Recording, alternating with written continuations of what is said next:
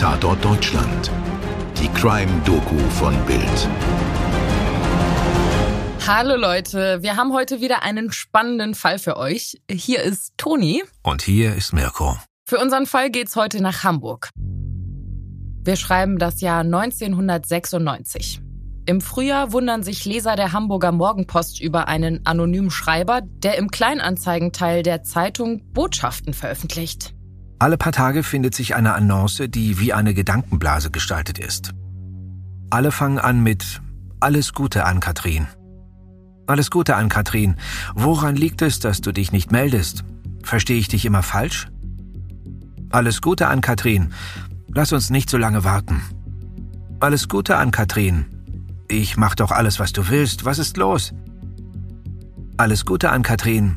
Du musst dich melden. Ich kann nicht länger warten. Zu diesem Zeitpunkt wissen nur wenige, worum es wirklich geht. Das sind die betroffene Familie, Polizeibeamte und eine Handvoll Journalisten. Hier schreibt nämlich kein ungeduldiger Liebhaber. Hier versendet die Polizei ihre Botschaften an Erpresser. Das Opfer ist Jan Philipp Remzma. Bevor wir zum Tag seines Verschwindens kommen, lass uns den Mann kurz kennenlernen. Jan Philipp Remzma ist damals 43 Jahre alt. Mit seiner 41-jährigen Frau Ann-Kathrin Scherer hat er einen Sohn, Johann, der ist 13 Jahre alt. Remzma ist ein Sozialforscher, den man in Fachkreisen schätzt. Die breite Öffentlichkeit kennt seinen Namen dagegen eher vom Tabakkonzern Remzma, dessen Erbe er ist. Seine Anteile hat er schon als junger Mann verkauft. Er gilt also als Multimillionär. Trotzdem leistet sich die Familie keinen Wachschutz. Remzmar verschwindet am 25. März 1996, als er von seinem Wohnhaus in Hamburg-Blankenese rübergeht zu einem Gartenhaus, das er für seine Arbeit nutzt. Er will dort Bücher holen. Als seine Frau ihn später sucht, findet sie auf einer Mauer des gemeinsamen Hauses einen Erpresserbrief, blutverschmiert. Darauf liegt eine Handgranate. Die Entführer fordern darin 20 Millionen Mark Lösegeld. Und keine Polizei, keine Presse sonst werde Remsmar getötet. Ann-Kathrin Scherer ruft trotzdem die Polizei. Und von nun an arbeiten bis zu 200 Ermittler an dem Fall. Auch in den Pressehäusern machen Gerüchte über eine Entführung eines Millionärs die Runde. Aber man vereinbart Stillschweigen. Und das hält. Quälende Stunden vergehen. Zwei Tage später kommt Post von den Entführern. Ein Polaroid-Foto von Remzmar, der verletzt aussieht und Anweisungen für eine Geldübergabe. Außerdem die Drohung, sollte die Übergabe aus polizeitaktischen Gründen scheitern, schneiden wir Herrn Remzmar einen Finger ab. Aber die Übergabe scheitert, weil sie schlampig vorbereitet ist.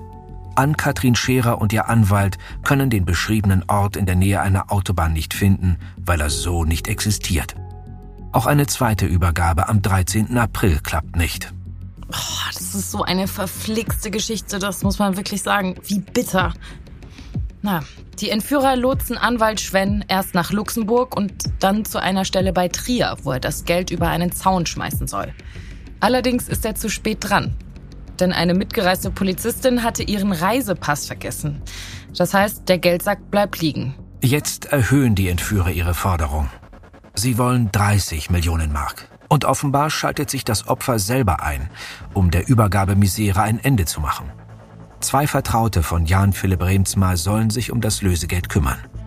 Der Pastor Christian Arndt und der Soziologieprofessor Lars Klausen. Diesmal klappt alles. Arndt und Klausen stellen das Geld an einem Feld bei Krefeld in Nordrhein-Westfalen ab. Es ist der 26. April 1996. Bald darauf, um Mitternacht, ruft Remzmar zu Hause bei Ann-Kathrin an. Ich bin frei.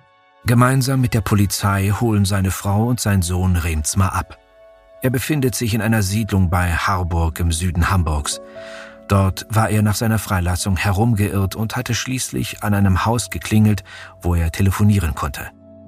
Die Familie will dem zu erwartenden Medienrummel aus dem Weg gehen und verreist nach New York, was ich übrigens sehr gut verstehen kann. In Deutschland beginnen jetzt turbulente Tage. Am Vormittag nach der Freilassung gibt die Hamburger Polizei eine große Pressekonferenz. Zum ersten Mal erfährt die Öffentlichkeit, was in den vorangegangenen 33 Tagen passiert ist. Immerhin geht es hier um einen Millionär und das bislang höchst gezahlte Lösegeld in Deutschland. Die Ermittler spielen Tonbandaufnahmen vor. Darauf sind die Entführer bei ihren Anrufen im Haus der Remsmas zu hören. Kurz darauf sind die Zeitungen voll mit der Geschichte. Bild am Sonntag schreibt am 28. April Die Remsma-Entführung. 33 Tage im Keller angekettet. Und zeigt das Polaroid-Foto des verletzten Millionärs. Viele Reporter sind schon mehr als einen Monat eingeweiht, aber alle haben dicht gehalten.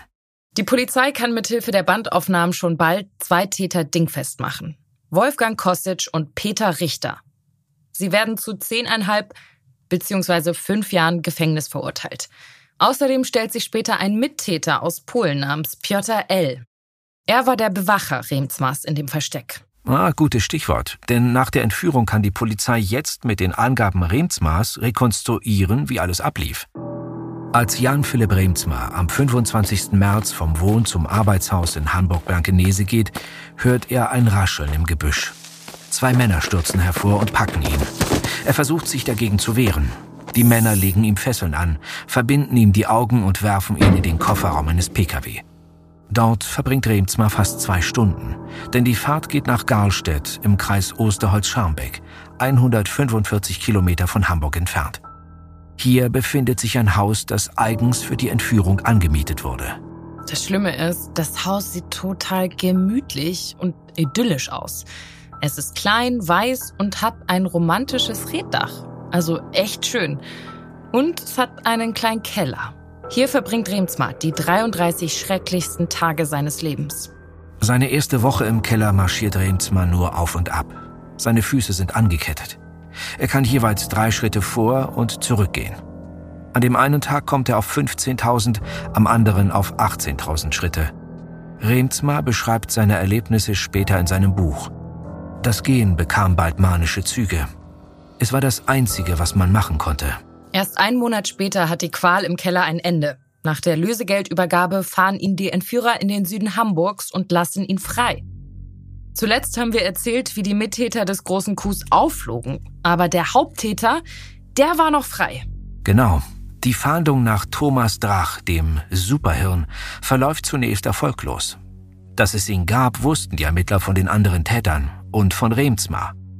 Der nannte Drach den Engländer, weil er im Keller immer Englisch mit ihm sprach. Während die deutsche Polizei sucht, lebt Drach unter dem Namen Anthony Lawlor ein Luxusleben in Uruguay. Da hat er sich eine Villa gekauft, fährt ein Cabrio und hat eine schöne Frau kennengelernt. So ein Klischee, aber zum Glück kommt der damit nicht lange davon. Drach wird schließlich im März 1998 in Argentinien verhaftet. Bis zu seiner Auslieferung nach Deutschland vergehen noch mal mehr als zwei Jahre. Im März 2001 wird Drach zu 14 Jahren und sechs Monaten Haft verurteilt. Im Oktober 2013 kommt er auf freien Fuß. Da könnte der Fall jetzt zu Ende sein. Ist er aber nicht, denn es gibt noch mehr zu erzählen. Erstens, das Geld. Wo ist all das Geld? Remsmar beauftragte eine Sicherheitsfirma mit der Suche. Vergebens. Drachs Bruder Lutz, der 2002 in Madrid gefasst wird, gesteht immerhin fast 4 Millionen Euro aus dem Remsmar Lösegeld gewaschen zu haben. Er bekommt sechseinhalb Jahre Haft. Aber insgesamt sind nur 1,5 Millionen Mark der erpressten 30 Millionen wieder aufgetaucht. Zweitens, ein Todesfall. Drachkomplize Wolfgang Kosic stürzt 2014 in der portugiesischen Algarve von einer Klippe und stirbt. Während die örtlichen Behörden einen Unfall oder Suizid untersuchen, wird in Hamburg gemutmaßt, war es vielleicht Mord? Ging es um Teile des Lösegelds? Dieser Fall bleibt ungelöst. Drittens, Drach selbst. Er kann es nicht lassen. Noch aus der Haft versucht er zusammen mit Freunden seinen mittlerweile freigelassenen Bruder um Teile des Lösegelds zu erpressen. Die Briefe werden abgefangen. Drachs Haft verlängert sich. Nach seiner Entlassung 2013 zieht er nach Ibiza. Ein paar Jahre ist es jetzt ruhig um ihn. Aber neuerdings muss er sich schon wieder vor Gericht verantworten. Ja, der Typ ist wirklich unbelehrbar. Im Februar 2021 wurde Drach in Amsterdam verhaftet.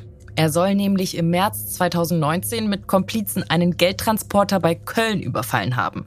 Bei zwei weiteren solchen Aktionen gilt er auch als verdächtig. Und das sind ganz schwere Delikte. Es wurde geschossen, zwei Wachmänner wurden verletzt. Ja, aus dem Drach wird nichts mehr, würde ich sagen. Und die ganze Geschichte kennt hauptsächlich Verlierer. Aber ich muss auch sagen, wie spektakulär das alles ist. Also ich meine, von Beginn bis Ende. Ich weiß noch, diese Überfälle auf die Geldtransporter. Da wusste man ja lange nicht, wer das eigentlich ist. Und ich kann mich so genau dran erinnern, als diese Schlagzeile kam, dass Drach dahinter steckt. Absurd. Der Typ kann es nicht lassen. Ich finde, also wirklich, ich finde es fast ein bisschen bewundernswert, wie dreist er ist. Ja, das stimmt. Der Typ ist fast sowas wie ein krimineller Superschurke. Und die Geschehnisse auf jeden Fall filmreif. Erstmal natürlich wegen der hohen Summe, die erpresst wurde und natürlich auch, weil im Prinzip das Szenario, das Leben in der Südsee, ja, sich ein Haus kaufen, sich quasi davon machen in irgendein Land, in dem man von der Polizei offenbar nicht gegriffen werden kann. Ähm, das hat schon irgendwie so ein bisschen was von 60er Jahre Schurkenfilm, so. Ja, aber das Gute ist, dass er, Drach und seine Kumpanen auf jeden Fall nicht das süße Leben bekamen, das sie sich vorgestellt haben. Wer auf jeden Fall auch nicht das süße Leben bekommen hat, zumindest nicht so, wie er sich das vorgestellt hat, das ist Remsmar selbst. Ich meine, 33 Tage war er im Keller und er hatte ja durchgehend die Angst, jederzeit getötet zu werden.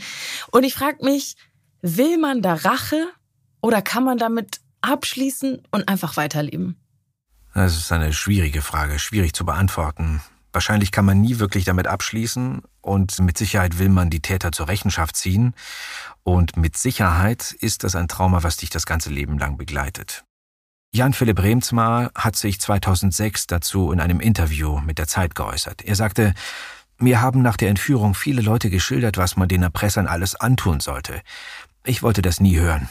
Ich habe es als abstoßend empfunden. Es zeigte mir, dass fremde Leute mein Schicksal zum Anlass nahmen, um ihre eigenen bösartigen Fantasien auszuleben. Boah, was für ein kluger Mann, wirklich. Also, meinen größten Respekt nach dieser ganzen Nummer, trotzdem mit so einer Größe und einer Würde da rauszugehen und auch zu sagen, die haben keine Macht über mich. So, ich bestimme mein Schicksal und ich bleib trotzdem ein guter Mensch. Ich würde natürlich Rache ich würde es verstehen. Aber diese Aussage wirklich Respekt. Das hast du sehr schön zusammengefasst. Und damit endet der Fall jetzt wirklich. Wir haben ihn recherchiert mit dem Archiv von Bild und Bild am Sonntag, einer Chronik der Hamburger Morgenpost, einem Storytelling des NDR sowie zwei Interviews aus der Zeit. Skript Stefan Netzeband, Aufnahme und Schnitt Antonia Heyer. Postproduktion durch Wakeword Studios München. Wir danken euch fürs Zuhören. Euer Mirko und eure Toni. Natürlich freuen wir uns auch, wenn ihr uns eine Bewertung hinterlasst und die Glocke aktiviert. Damit supportet ihr uns und wir sind auf ewig dankbar. Bis morgen. Dir hat diese Folge von Tatort Deutschland gefallen? Du bekommst von True Crime einfach nicht genug. Dann hör jetzt in unsere weiteren Folgen rein. Hier warten mehr als 200 spannende Fälle auf dich wie das Verschwinden von Rebecca Reusch, der Prozess gegen O.J. Simpson oder die Entführung von Ursula Herrmann. Wir hören uns bei Tatort Deutschland.